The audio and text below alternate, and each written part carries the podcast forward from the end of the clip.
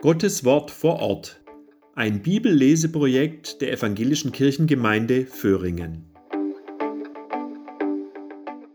Die heutige biblische Lesung geschieht durch Heidi Halle. Ich lese aus dem Buch Prediger im dritten Kapitel. Ich sah die Arbeit, die Gott den Menschen gegeben hat, dass sie sich damit plagen. Er hat alles schön gemacht zu seiner Zeit. Auch hat er die Ewigkeit in ihr Herz gelegt. Nur, dass der Mensch nicht ergründen kann das Werk, das Gott tut. Weder Anfang noch Ende.